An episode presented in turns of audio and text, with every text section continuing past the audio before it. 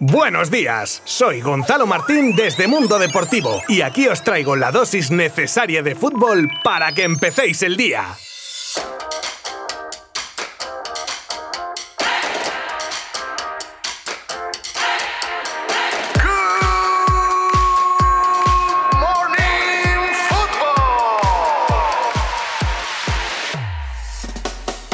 Ayer se jugaba una jornada de liga concentrada en un solo día debido a la final de la Copa del sábado. Y a falta de los partidos que tienen ahora mismo los finalistas de Copa y sus rivales, el campeonato que se pone bien apretadito. Empezamos por el Atlético de Madrid, que volvió a recuperar a ese Atleti de principio de temporada y le metió una manita a Leibar. Y aumenta así ligeramente la ventaja a tres puntos con el Real Madrid, que empató en casa del Getafe a cero y da un paso atrás en la conquista por el título. Al Barcelona lo deja a cinco puntos, pero el equipo azulgrana que está ahora mismo con un partido menos. Tampoco vamos a olvidarnos del Sevilla, que como decíamos en nuestro último Good Morning Football, sigue metido en la pelea tras ganar en Anoeta a la Real Sociedad y colocándose a 6 puntos del líder. Así que, aunque difícil, candidato también hay que considerarlo. Una jornada que a falta de los dos partidos pendientes ha dejado estos resultados. Osasuna 2, Elche 0, Real Sociedad 1, Sevilla 2, vez 1, Huesca 0, Atlético de Madrid 5, Eibar 0, Cádiz 0, Celta 0, Betis 2, Valencia 2, Getafe 0, Real Madrid 0 y Levante 1, Villarreal 5. Y si la parte de arriba está apretada, la de abajo no os quiero ni contar. De hecho, se reduce un punto la franja en la que se encontraban los cinco equipos que a priori van a jugarse la permanencia en la primera división de fútbol español de cara a la próxima temporada. El Eibar sigue siendo el farolillo rojo con 23 puntos, le sigue el Elche con 26 y después se encuentra el Real Valladolid que entra en puestos de descenso, aunque con un partido menos con 27 puntos, los mismos que Huesca y Alavés, decimoséptimo y decimosexto respectivamente. Tanto por arriba como por abajo tienen que estar las calculadoras que echan humo. Y es que ya solo quedan 7 jornadas para que se decida absolutamente todo.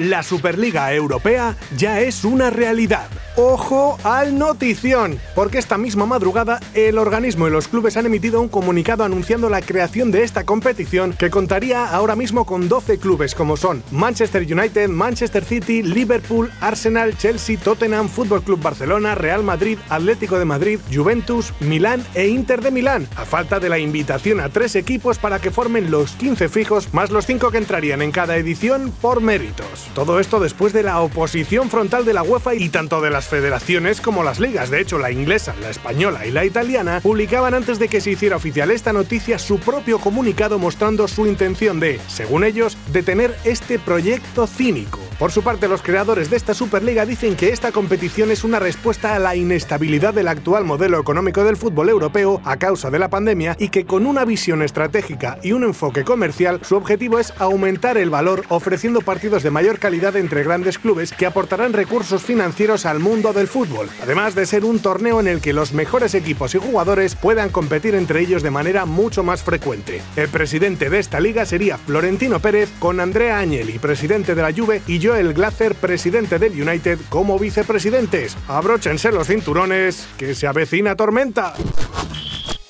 Jorge Messi en Barcelona y Leo busca casa en Garraf. Este fin de semana ha llegado a la ciudad condal Jorge Messi, padre y representante de Leo. Aunque se ha especulado con que vendría a negociar la posible renovación, el caso es que ha venido para irse a Italia a resolver asuntos personales, ya que hasta que no termine la auditoría en la que quede claro cómo se encuentra la economía del Barça, no se concretaría dicha reunión. Igual ha venido a aconsejar a su hijo algo sobre la nueva casa, que parece que estarían buscando Messi y Antonella en Garraf, una comarca muy cercana a Barcelona. Y lo que esto podría significar ya se lo dejo a vuestras elucubradoras mentes.